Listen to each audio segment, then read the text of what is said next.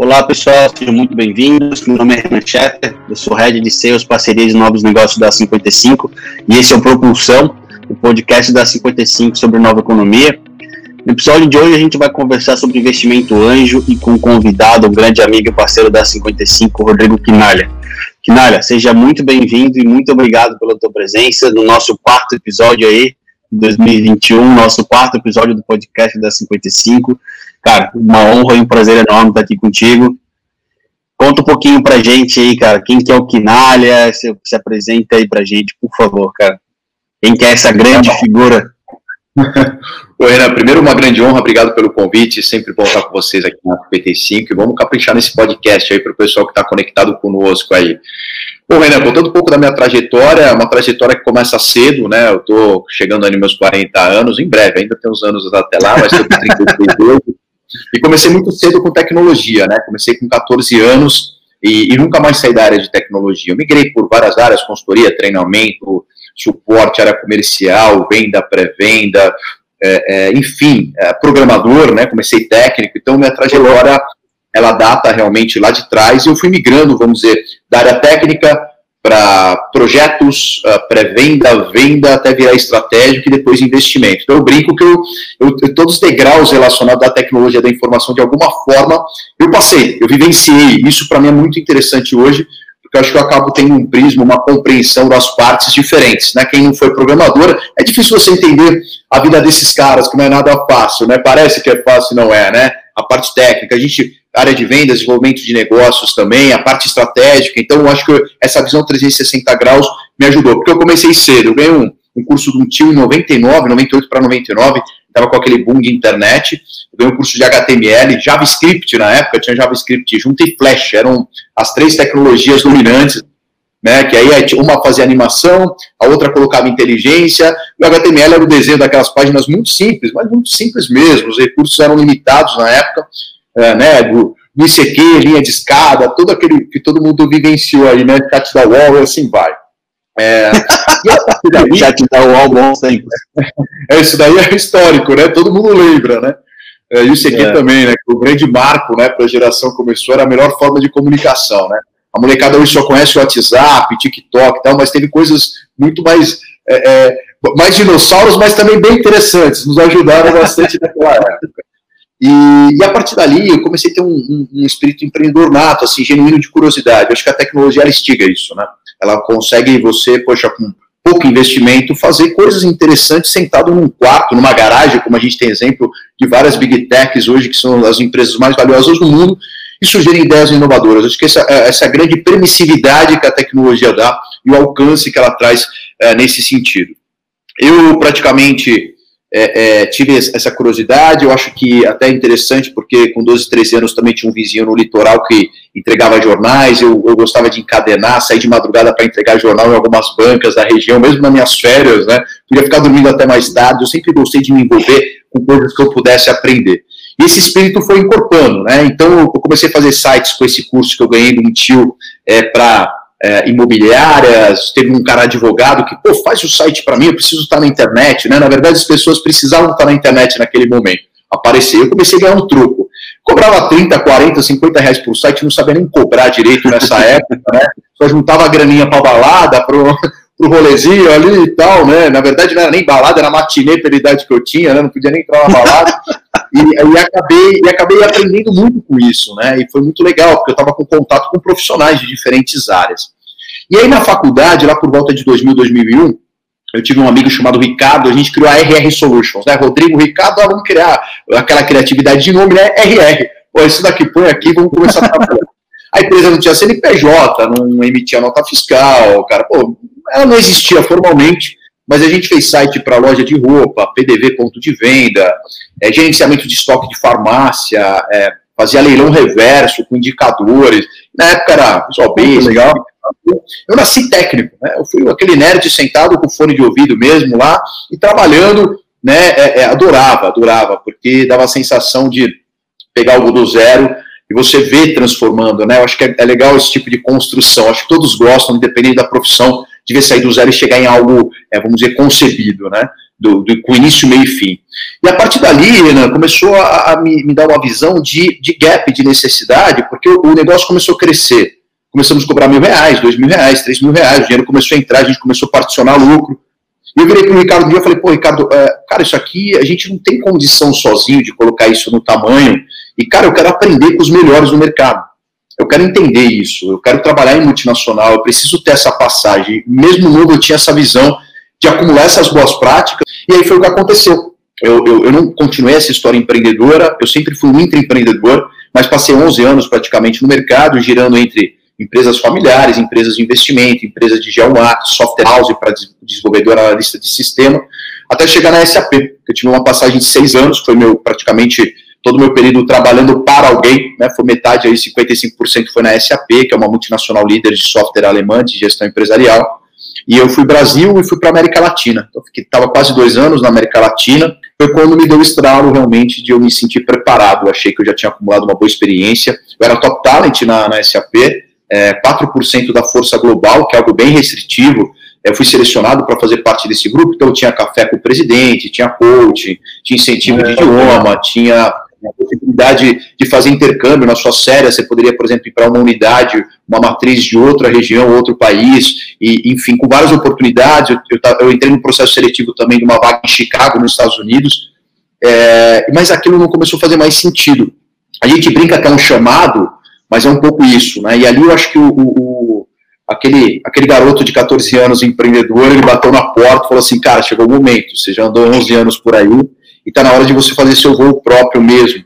Né? E eu me sentia muito preparado, apesar da minha idade, que não era muito, muito extensiva, 23, 24 anos, é, me sentia bastante preparado, porque eu comecei cedo, quer dizer, eu já tinha 11 anos de janela e de mercado rodando, né? E aí comecei a criar negócios diferentes de mercado, comecei a olhar oportunidades, né? Aproveitei fazer também um tour em relação ao mundo, visitei alguns polos de tecnologia lá fora para entender. Comecei a apresentar softwares aqui no, no, Brasil e na América Latina. Então comecei a importar software francês, russo, é, alemão, americano, e eu, virei, eu virava reseller aqui de revenda. Bom, essa estrutura cresceu até que a gente chega em 2010 na Kik.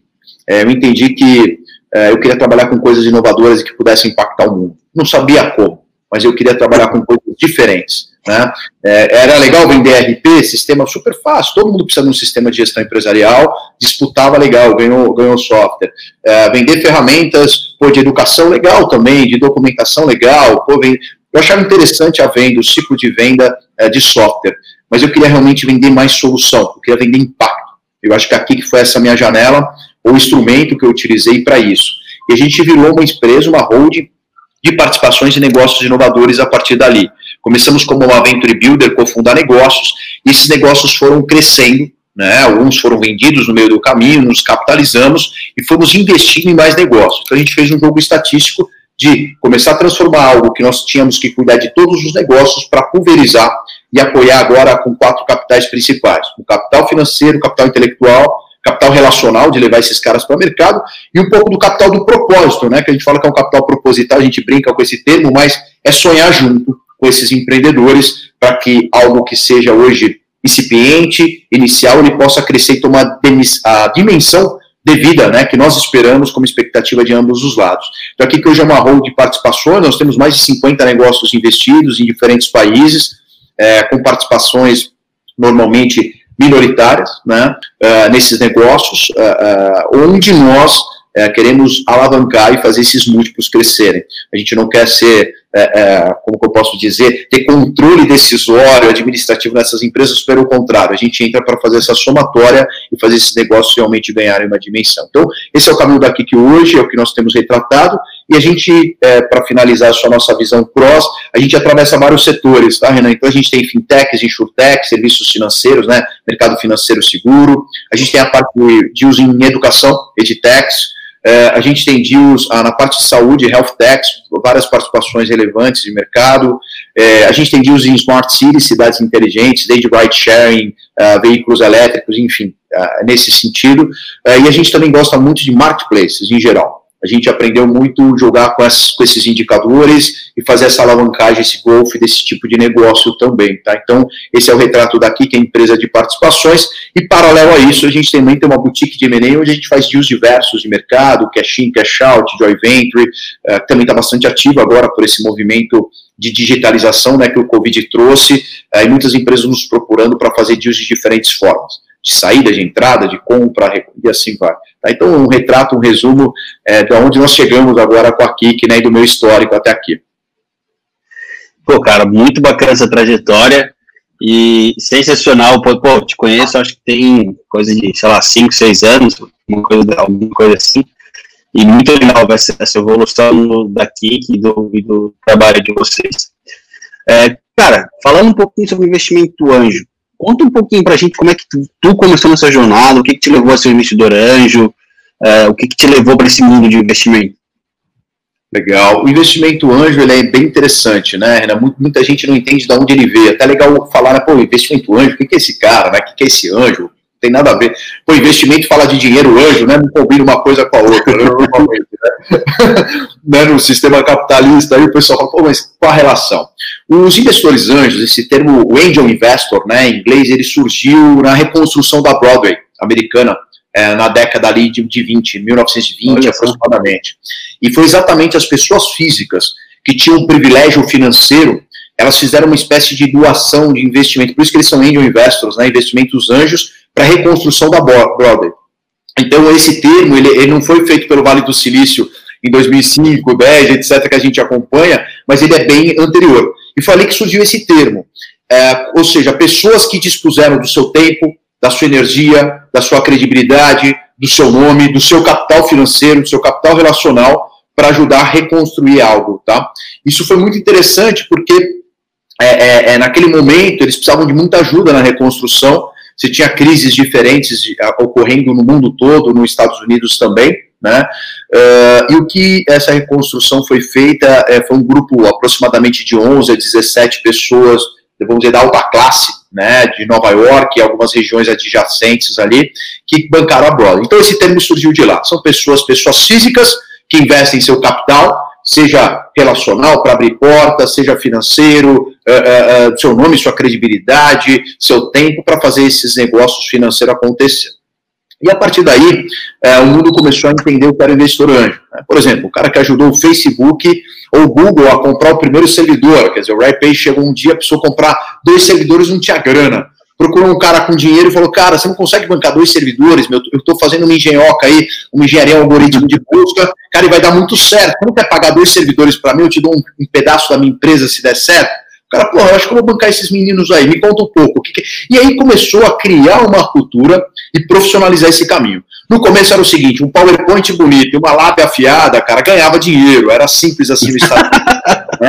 Era o começo do, do PowerPoint mágico, né? Os caras vendiam é, é, grandes, grandes projetos só pelo PowerPoint, né? Não que já venderam até IPO no Brasil também PowerPoint, mas eu não quero entrar é, nesse mérito, né? Mas nessa época ocorria muito no Vale do Silício.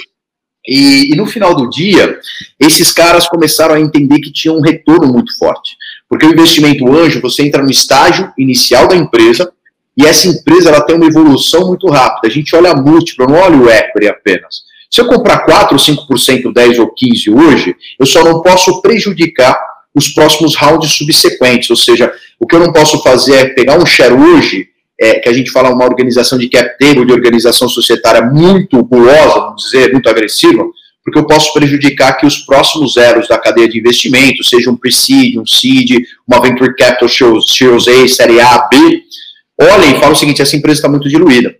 O fundador que criou essa empresa, ele, ele virou empregado do que ele criou, ele já não está mais animado, ele, tá, ele o cara está com share muito baixo, então o, o ganho dele, o retorno dessa mega cena, lá no futuro com uma venda vai ser minimamente. Então tem que proteger muito essa relação e criar boas práticas de mercado. Então, o investidor anjo hoje, no Brasil, amadureceu muito e é uma prática comum.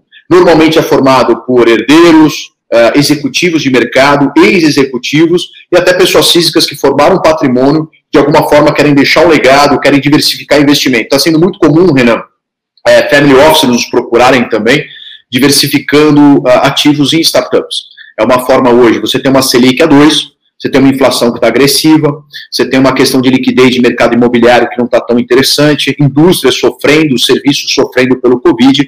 Então virou uma opção interessante, né? O olhar, acho, tanto a bolsa de valores como renda variável e a possibilidade de correr risco com startups, com empreendedorismo, empresas de tecnologia inovadoras, ganhou um apelo muito grande para 2020 e 2021. Então a procura está bastante extensiva realmente. É, cara, uma das coisas que, que a gente até aqui pela 55 a gente vê bastante, é muita empresa que está nesse estágio inicial, a galera acaba, até por falta de conhecimento, muitas vezes necessidade, acaba recebendo um aporte, perdendo, vendendo muita participação, e, e a gente financia, já financiou bastante a ajuste de cap table. Então, pô, justamente pensando nessa próxima rodada, a galera é, sabendo que os, provavelmente os, os, fundos vão precisar que, o, que os founders eles tenham uma participação maior justamente para gerar esse comprometimento, financiou bastante, cara. Então, isso é uma coisa que realmente vale, é, vale muito a pena tomar cuidado para conseguir é, não sofrer lá na frente com esse tipo de problema. E, pô, cara, cara, hoje quando vocês vão investir numa startup, o que, que vocês levam em consideração?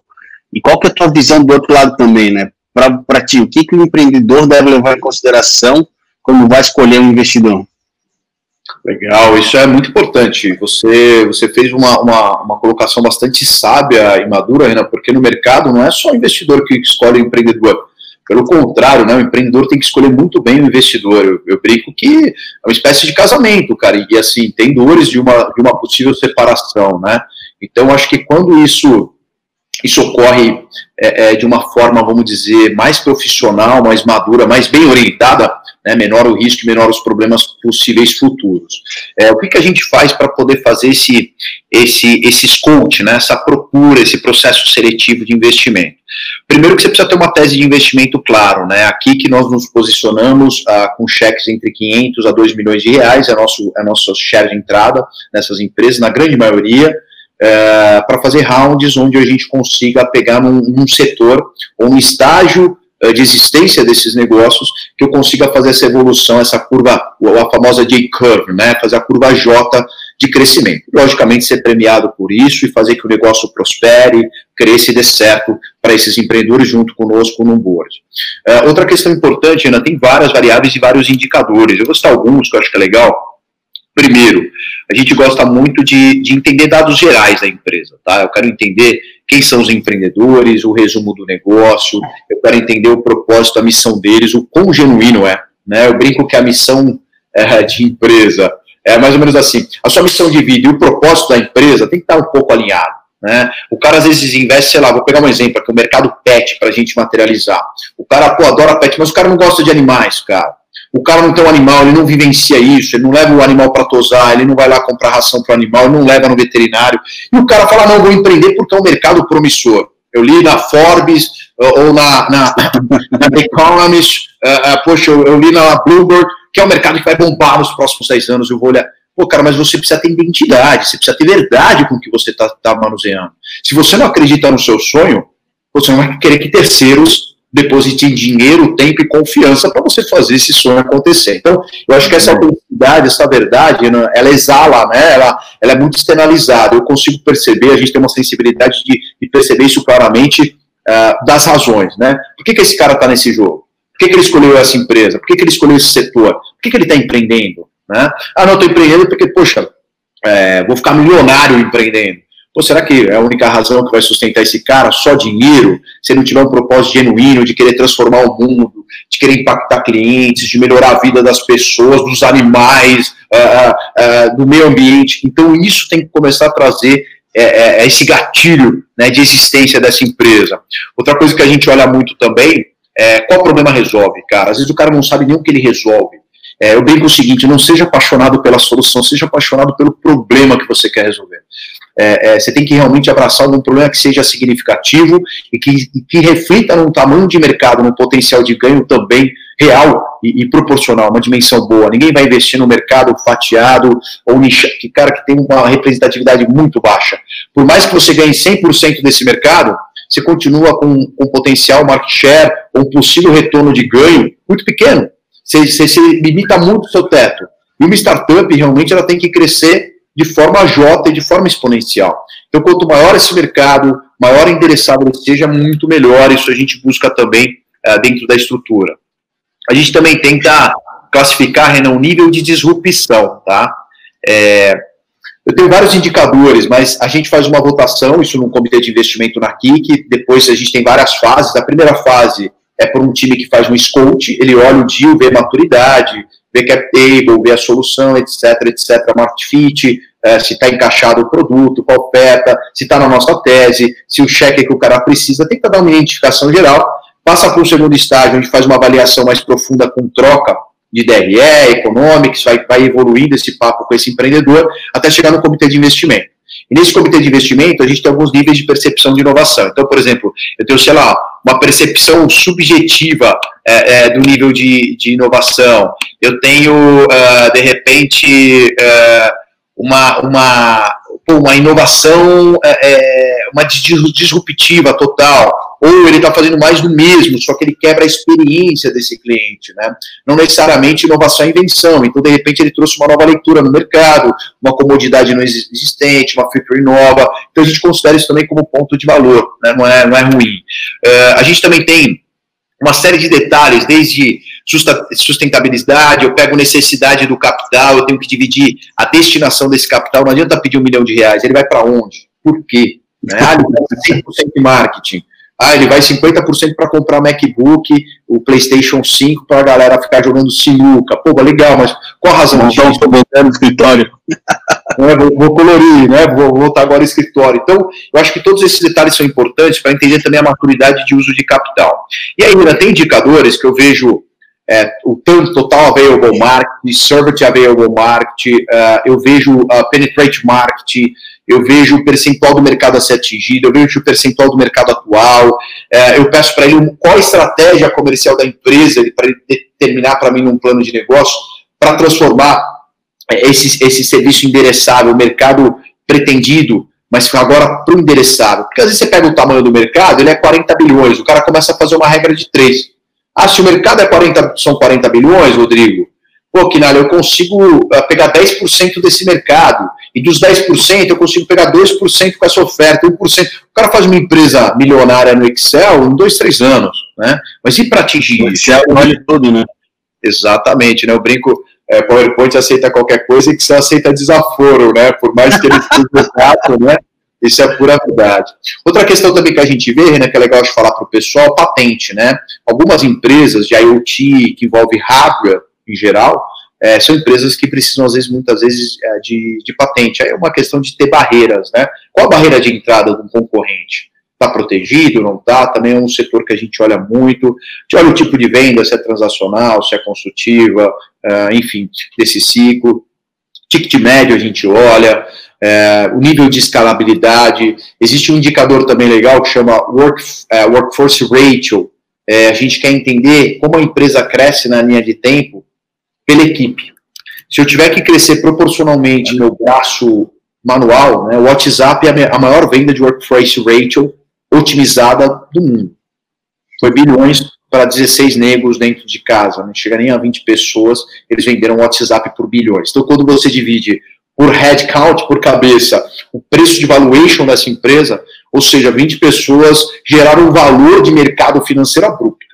Então, essa curva a gente olha também para entender como a gestão está afiada, a gestão de pessoas alinhadas ao crescimento da empresa. Porque, poxa, essa já mostra como eu escolho o talento, como eu faço distribuição de tarefas, como eu gerencio as minhas equipes, meus squads, e assim vai. Então, isso é legal para acompanhar na linha de tempo como esse workforce ratio cresce. Tá? Então a gente faz muito isso também. E aí eu acho que assim tem vários detalhes né, de indicadores de mercado, até depois no LinkedIn, quem quiser procurar, eu tenho alguns artigos escritos também, mas é, sobre indicadores de startups. Então tem o CAC, Lifetime Value, Net Promoter Score, Cohort, é, eu vejo questão de rentabilidade, de, de churn, é, uma série de detalhes que a gente olha também. Lembrando, tem empresas que têm esse histórico que eu posso aferir alguns dados. É assim, algumas são menos promessa e mais realidade, e algumas são mais promessas que realidade. Não tem problema. A gente olha todos esses tipos de negócio. É, logicamente adequando e também uh, olhando indicadores que façam sentido para o estágio daquele momento na empresa, tá? Mas é, uma, é um filtro bastante extensivo e a gente tem uma ferramenta própria da KIC, né, vamos dizer, pessoal nossa de uso interno, é, que sai uma avaliação. Isso é gráficos aranhas, tá? Eu vejo até mesmo inteligência emocional dos empreendedores. A gente faz uma avaliação hoje psicológica, é legal falar isso, porque é, é, hoje o fator humano talvez seja o fator mais importante numa empresa de early stage. Eu não tenho dúvida disso, né? O piloto ele vale muito mais do que o carro nesse momento da empresa. Né? Então é, a gente olha a complementaridade de sócios e isso vai pontuando, ou gerando scores, né? Ou aumentam esse score positivamente ou degradam negativamente para a gente tomar uma decisão de investimento final. Uh, Rodrigo, pô, isso diminui o risco? Sem dúvida. Eu acho que a gente profissionalizou com uma experiência passada e ela reflete uh, numa metodologia nossa. Uh, Rodrigo, mas isso garante que esses negócios? Não, não garantem. E por isso que o fator humano ele talvez seja o mais importante, que é o cara que vai conseguir pegar o limão e fazer uma limonada né, no meio de uma crise, no meio de uma situação adversa. Então é por isso que o fator humano é o cara que põe um tempero diferente, não adianta. Quando fecha a porta, é o cara que vai achar uma janela, o cara que vai mudar a porta, vai sair pelo telhado, vai abrir, um, um vai abrir a laje e fazer um rooftop lá em cima, o rooftop foi o melhor negócio, é o cara realmente faz acontecer. Então, é, eu digo o seguinte, não existem negócios fantásticos sem pessoas fantásticas. E se eu for fechar a avaliação principal que a gente faz, são dos seres humanos envolvidos e dos profissionais envolvidos no business, tá? Se não compactuar com nossos valores, princípios, raramente a gente entra. Teve um caso ou outro e a gente se arrependeu depois, a verdade é essa. Uh, por mais que eram negócios promissores, que deram grana, deram dinheiro, talvez uh, não vale o custo-benefício desse jogo. Uh, e também a gente olha muito essa questão da, dessa identidade com o negócio, o quão verdadeiro é o que ele está colocando na mão. Porque senão ele desiste rápido. Se o cara não tiver uma missão de vida com a empresa dele, primeira, primeira batida de frente, ele é o primeiro a abandonar esse jogo. É, cara, no final do dia são, são sempre pessoas que estão ali no, no front e principalmente depois que a gente viu em 2020, acho que uma das principais características que a gente viu aí nos empreendedores, pelo menos que a gente trabalhou aqui, é, é a questão da resiliência, né? Muita a, a, gente, pô, a gente até pegando um gancho com com uma outra conversa que eu tive recente, a gente começou o ano de 2020 ali com uma expectativa de que, cara, pô, vai bombar, esse é o ano, beleza. Aí veio esse negócio do Covid.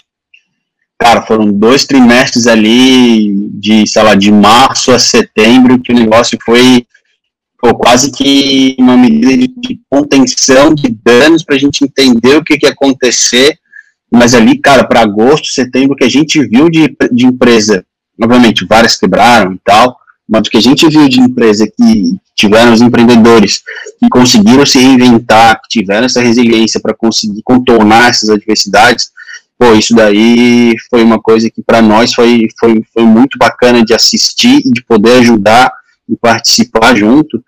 Pô, a gente, uma das coisas que, que até tu comenta, tu comentou, a questão do propósito, né? Uma das coisas que a gente sempre fala internamente é que, para cada um real que a gente empresta, cara, é, são pessoas que a gente ajuda a contratar, são empresas que a gente ajuda a crescer, uma economia que a gente ajuda a girar. Então, pô, o nosso negócio não é crédito, o nosso negócio é ajudar, é, é, como o nosso próprio slogan novo diz, né? É ser o combustível das empresas nova economia. Potencialidade, e, né? Sem dúvida, Renato. Exatamente. E aí, a gente, o que a gente viu nesses últimos seis meses aí de 2020, cara, foi, foi assim, impressionante. O que a galera conseguiu fazer para se reinventar. E, pô, cara, é muito legal o teu processo de investimento, é, é, é, bastante complexo, imagino até que com essa expertise, com esse modelo que vocês criaram, o negócio ele, ele flua bastante rápido, né? E, cara, uma coisa que é, ainda gera bastante dúvida, né? O que, que faz esse, esse, investidor anjo? Qual que é o papel dele dentro de uma startup? Legal, isso, bom, primeiro até é legal, né, Renan? Eu abracei essa causa, eu, eu, eu formo investidores anjos, né? Então, é, a gente forma investor anjo desde 2014, 2015, é, herdeiro. O investimento anjo nem era investimento de né? mercado de alto escalão, Exa exatamente, não era nem a gente fala que é investimento em nova economia, né? Talvez um pouco mais amplo, né? E a gente até cursos. A gente fez só turmas fechadas, grupos de investidores em 2020. Agora, 2021, a gente quer levar até uma oferta para o varejo mesmo. Quando eu falo varejo, para qualquer pessoa física que se interesse. Por quê? Falta conteúdos mais profundos, uma prática um pouco mais extensiva sobre esse assunto. Eu acho que a gente pode ajudar muito nesse momento de economia a buscar entender esses negócios digitais que estão surgindo e esse apoio é necessário. O papel do investidor anjo é muito mais do que colocar dinheiro. Né? É, se for apenas essa característica, é melhor o empreendedor ir num banco buscar. Ele precisa ver um valor no investidor anjo de participação mesmo, tá? É, o investidor anjo, ele, ele realmente tem que vestir a camisa no sentido de trazer toda a expertise, experiências passadas, conexões que ele tenha, e eu acho que o investidor anjo ele tem que fazer um papel de board member sem existir um conselho ainda. É algo informal ainda, a empresa é muito pequena, não tem um conselho formado, não é uma SA, uma sociedade anônima, não tem assembleia, nada disso, mas ele tem que fazer uma participação próxima é, de orientação. Eu brinco o seguinte, eu não vou apertar o gatilho para o empreendedor, eu não dou o tiro, quem dá o tiro é ele. Porém, eu posso municiá-lo poxa, com toda a orientação que eu tenho, eu posso é, é fazer ele ter o melhor equipamento para isso, eu posso orientá-lo da distância que ele vai acertar o alvo mais fácil ou não, ou se ele está muito longe, ou se ele está muito próximo, se ele está numa medida legal de segurança para ele experimentar. É, muitas vezes eu seguro um pouquinho a, o empreendedor é, é, interessante, né, porque ele varia, e eu acho que esse é o papel do investidor anjo principal, ele varia num período de excitação e depressão o tempo todo. É, tudo dá errado, ou tudo tá dando muito certo. O cara sai na capa de alguma revista, porra, meu, virei under, under 30, e aí o cara começa a se iludir com aquilo, ele acha que o jogo tá ganho, e começa a cometer vários erros, é, talvez ele não cometeria com um pouco mais comedido. Então eu acho que assim, é um puxão de orelha no bom sentido positivo, é, de alguém que quer que o negócio dê bem, que ele se dê bem também. Então eu acho que essa troca é muito importante, é que ela ocorra, e o papel do investidor anjo ele tem que ser próximo, ele tem que ser participativo.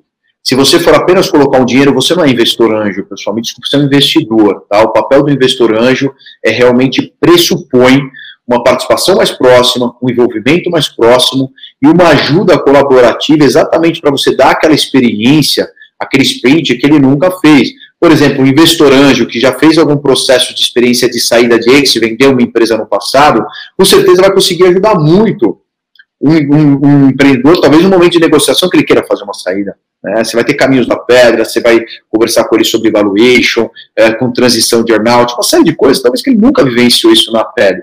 E você ter vivenciado isso, você traz para ele. É, porra, briga de sócios é outra coisa muito comum.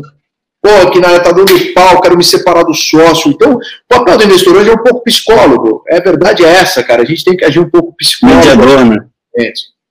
Tem que ser assim, né? Então eu digo que é muito mais do que o dinheiro. É a hora que o cara fala assim, que eu vou fechar a empresa daqui dois meses que eu não tenho cliente. Você fala para ele, cara, nós vamos abrir porta. Ah, Rodrigo, eu sou uma health tech, eu preciso ter um contrato num hospital grande. Eu vou abrir todas as portas que eu tenho, a gente vai apresentar e ver se isso encaixa em algum lugar. Pô, Kinalha, é, é, puta, eu preciso de mais um round de investimento, porque se eu não fizer esse curve, eu vou entrar no voo, voo de galinha, não vou ser a minha águia que eu imaginei, a gente projetou. Pô, vamos fazer um round, vamos tomar uma liderança, me mostra esses números, o que, que você está buscando, como que a gente justifica isso para o grupo de investidores, como que a gente traz mais pessoas nesse barco. Então, tudo isso é investor anjo, é, é antecipar problemas e agir nos problemas atuais de uma forma próxima. Lembrando, investidor anjo não é empregado da startup do empreendedor, e como o empreendedor também não é empregado do investidor anjo. Tem que ser uma relação lateral, de respeito, justa e de agregação de valor sempre. Então, acho que você tem que estar somando e não subtraindo. Então, o papel do investidor anjo é esse, e como pessoa física, ele tem que participar de alguma forma ativa, ou pelo menos uh, presente uh, naquele momento. Os, os, empreendedores começam a crescer, eles começam a abandonar um pouco os investidores anjos. Eu gosto disso, sabe? Quando o cara me ligava 10 vezes na semana, ele começa a ligar 5.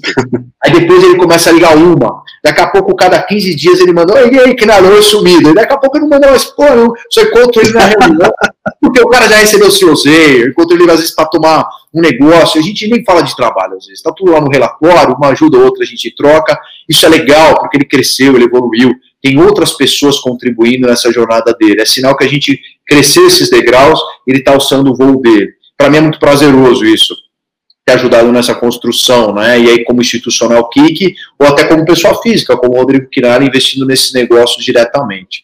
Mas esse é o caminho. Investor anjo pressupõe isso, né? E é bom deixar isso claro, porque o pessoal acha que foi lá 10 mil, 100 mil, 1 milhão de reais e virou investor anjo. Ah, não é assim que a banda toca, né? E a chance de perder dinheiro é muito maior Né? Então, investidores anjos que querem se transformar em investidores anjos, invistam em negócios que vocês acreditem e invistam em negócios que vocês conheçam, porque a ajuda vai ter que ser necessária e vocês vão ter que estar envolvidos de alguma forma nesse processo. É, cara, até pegando um gancho aí, Kinalha, é, comentou um pouquinho, um pouquinho antes a questão da taxa de juros que a gente tem aí a 2%. Pô, historicamente, acho que boa parte da, da galera não, não, não, era nem nascida, né? É, da galera que nos acompanha, os novos empreendedores dessa nova economia de fato, é muita gente jovem que não, acho que não, talvez não tenha nem lido que a gente já teve aqui no Brasil taxa de juros a 45%, coisa, coisas, umas coisas assim bizarras. O máximo que aproveitei foi 18, eu não consegui pegar essa. É, pô, eu pelo menos ali acho que foi 97, na crise da, da, da crise do, da Rússia, crise do México e tal. Acho que eu, eu tava ali com, sei lá, 10, 11 anos. Também só, só depois que eu estudei sobre, mas não, não lembro de ter visto. E, Sim. cara, dado que a gente tem esse patamar aí de taxa de juros mais baixo, tu comentou que pô, o pessoal tem que tomar mais risco e tal, o que, que tu acha de perspectiva aí para esse mercado de investimento anjo, investimento venture capital? A gente viu aí um dado se não me engano, que foi um recorde de volume de transações em, em startups aí no, no Brasil, acho que bateu 3 bilhões e meio de dólares, quase 20 bilhões de reais. O que tu acha que, que tem aí de promissão nesse mercado de investimento e tal, nos próximos é, anos? Sem dúvida, a gente teve marcos importantes, né? 4 bi dólar, um ano totalmente atípico, mostrou que há uma migração de capital natural uma tomada de risco que ela vai ocorrer cada vez mais, uh, mais intensa, né? É, uma, uma coisa que me chama a atenção, Renan, agora nesse momento, é assim, há dois caminhos diferentes. Há pessoas que têm um share de capital e vai pegar um percentual, 5, 10%, 15, 25%, e vai decidir, dentro de uma análise pessoal, fazer essa diversificação bolsa de valores, imóveis, fundos imobiliários, startups, por que não, que é um ativo muito promissor. Você está falando do investor anjo, por exemplo, é, hoje a média de mercado, né, mas o investor anjo hoje ele busca realmente de 5 a 20x o capital, estou falando de 500 a 2 mil por cento de ganho. Pô, Kinalha, como assim? Pessoal, vai ter o write-off, write-off é a perda, né, então é um jogo estatístico. Talvez se você investir de 10, ah, nos Estados Unidos eles falam entre 7 a 15 empresas, a 20 empresas como um portfólio legal de se ter. Então, algumas empresas agora, desculpa, algum, alguns investidores agora, Renan, o mercado acho que vai começar a abrir agora mais fundos dispositivos que permitam uma diversificação. Então, eu acho que vai ter uma tendência de ser cotistas. Você comprar uma cota de um administrador, um gestor que você confie de mercado, para que ele possa administrar esse capital e fazer o game que ele já faz e exponencializar isso para você e você fazer parte desses retornos futuros e ganhos.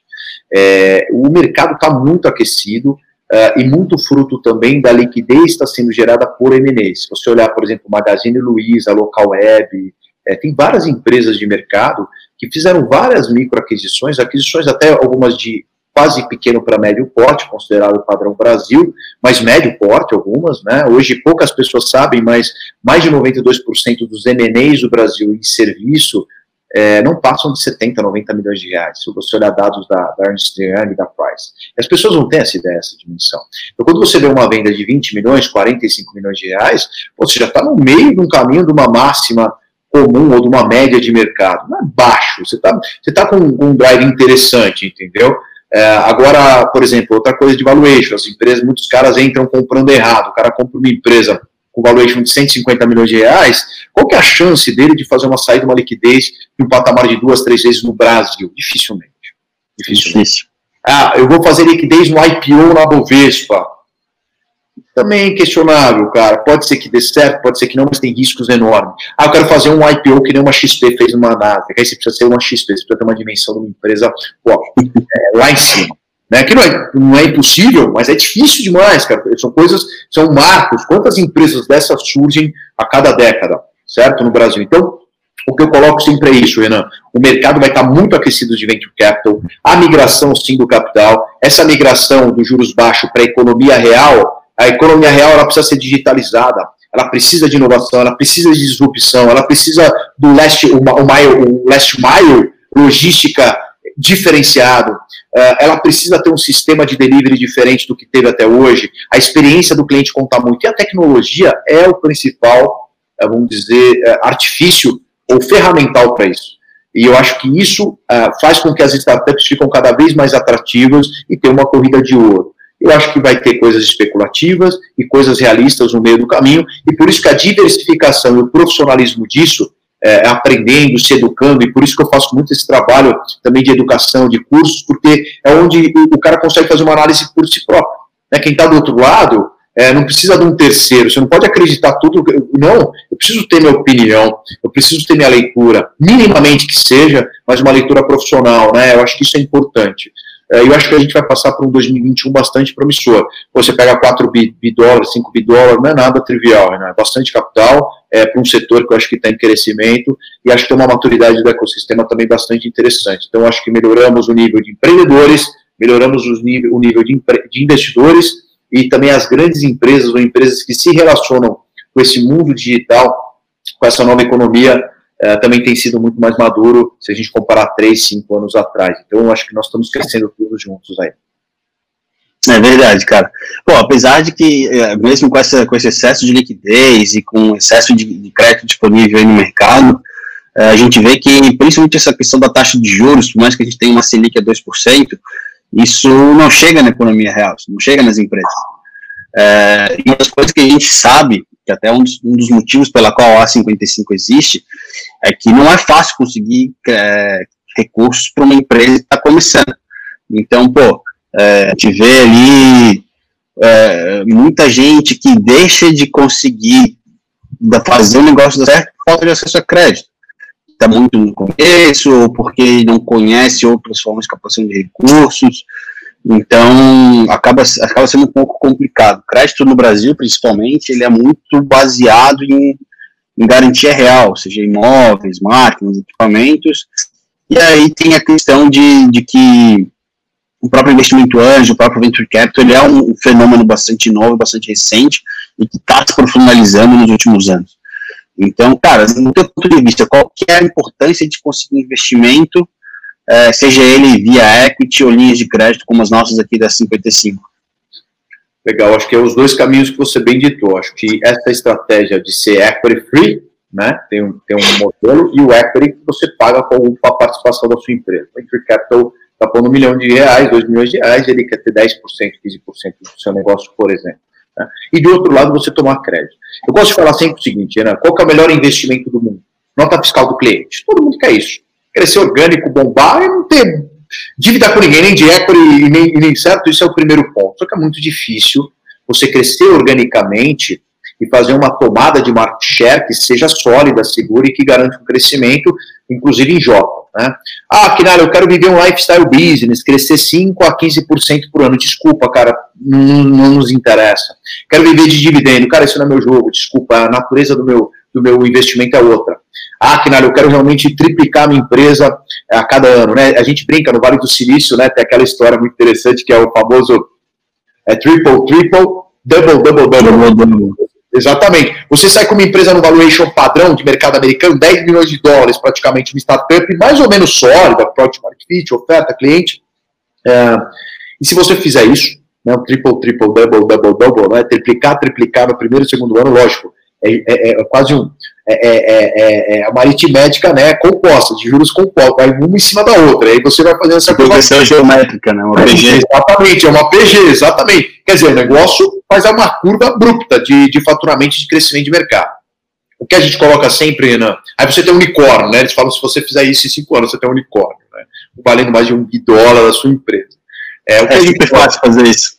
Pô, e ainda mais no mercado brasileiro, que a gente sabe da realidade, que empreende aqui.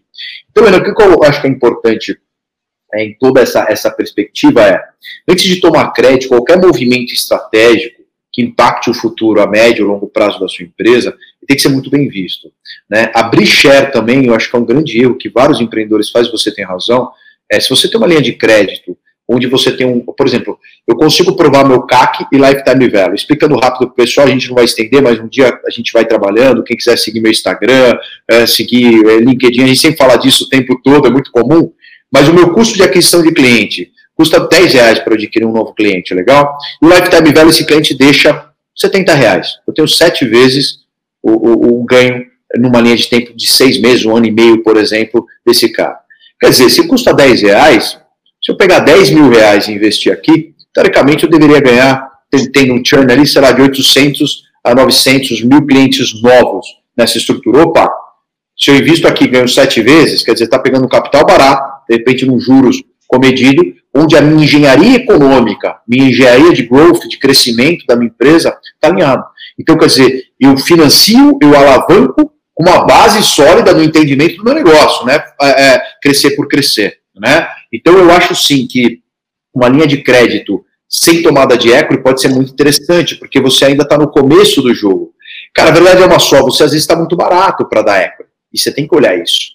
É, às vezes o cara vai entrar com 100 mil reais, vai ter 10% da sua empresa, e você sabe que o seu business daqui dois anos está crescendo abruptamente, você sabe que está com uma curva, você está com três, quatro contratos na mesa, às vezes grandes contratos para fechar, então tem que tomar muito cuidado pelo caminho do meio. Eu sou um cara que eu gosto de olhar as coisas de um prisma maior e integrativo. Eu acho que não tem como competição é, de capital no mercado, tem cooperação. Eu acho que ele pode ter ambas as coisas em momentos diferentes, estratégias distintas e totalmente alinhados e, e, e tendo um bom, bom, sucesso, um bom crescimento.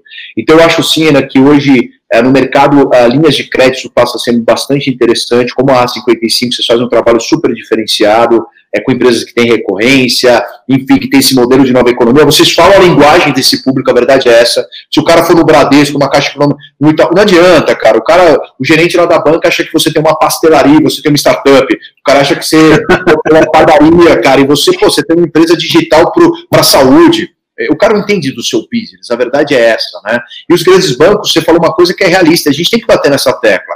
Todos os incentivos que alguns que vieram, governo federal, etc., assim, política zero aqui. Eles não desceram e não chegaram onde deveriam chegar é, o incentivo. A verdade é essa. Teve uma burocracia de liberação de crédito para a economia real que não chegou para o microempreendedor. Vê quantas empresas faliram aí no meio do caminho que o cara não conseguiu o capital devido. Por quê? Poxa, não tem crédito, o score do cara não bate, putz, isso aqui não, isso aqui, e, e, e, e, sufocou esse empreendedorismo lá na ponta.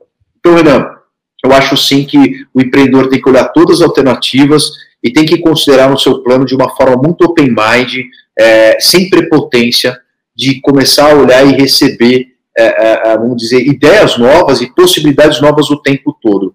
E eu acredito que essas coisas, equity versus equity, eles podem estar junto, inclusive, ajudando a empresa a crescer mais rápido e mais estruturada, de uma forma segura também, logicamente com ganho de cliente, com receita, e ganhar essa sustentabilidade, né, que é importante.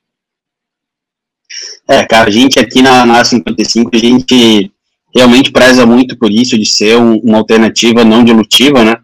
É, como tu comentou, nem sempre, uma das coisas que a gente sempre fala, na verdade, é que nem sempre o meu capital é o melhor capital para cada momento da empresa. Então, pô, um cara que está, sei lá, numa fase um pouco mais de, sei lá, precisa de uma orientação, precisa de. Um, faça mais sentido ter um investidor para um momento um pouco mais transformacional, cara, talvez faz sentido ir para um, investidor, para um fundo, alguma coisa assim, enquanto que o nosso papel aqui é justamente de financiar esse crescimento. O nosso modelo de, de crédito aqui, nosso modelo de financiamento, ele é um modelo que no Brasil ele é muito novo, a gente é, nós somos pioneiros aqui no Brasil, mas, cara, esse modelo existe desde a década de 50, 60 nos Estados Unidos, que é um modelo de Revenue Based Finance, o financiamento baseado em receita. Então, é, é um modelo que, de fato, a gente injeta dinheiro na empresa para ela crescer, para que daqui a, sei lá, seis meses do ano ela faça uma rodada de, de captação com investidores e no valuation infinitamente maior. E, cara, a gente tem aí diversos casos de recentes que, que aconteceram e tem muito cliente nosso que é, está recebendo rodada e tal. É, e a gente acaba participando disso é, ajudando essa turma a crescer. Então, para nós, isso é, isso é muito legal. E, pô, realmente é muito interessante esse teu ponto de vista. E Nália, até para a gente fechar aqui, cara, pô, queria te agradecer mais uma vez pela parceria, pela, por essa conversa, por essa aula, né? E sempre que a gente conversa, acaba saindo uma aula de empreendedorismo, de inovação, de investimento. E, pô, queria pedir para até fazer uma propaganda tua é, comentou das tuas redes sociais, pô, sempre o conteúdo de primeira, o teu podcast ali tá, está sempre entre os, entre os mais ouvidos ali do, de investimento, inovação, vale a pena acompanhar. E, pô, Finale, deixa uma mensagem para quem está nos ouvindo, é, alguma, alguma coisa que tu queria dizer para a galera que está começando, está nos ouvindo, como é que a gente pode ajudar essa turma?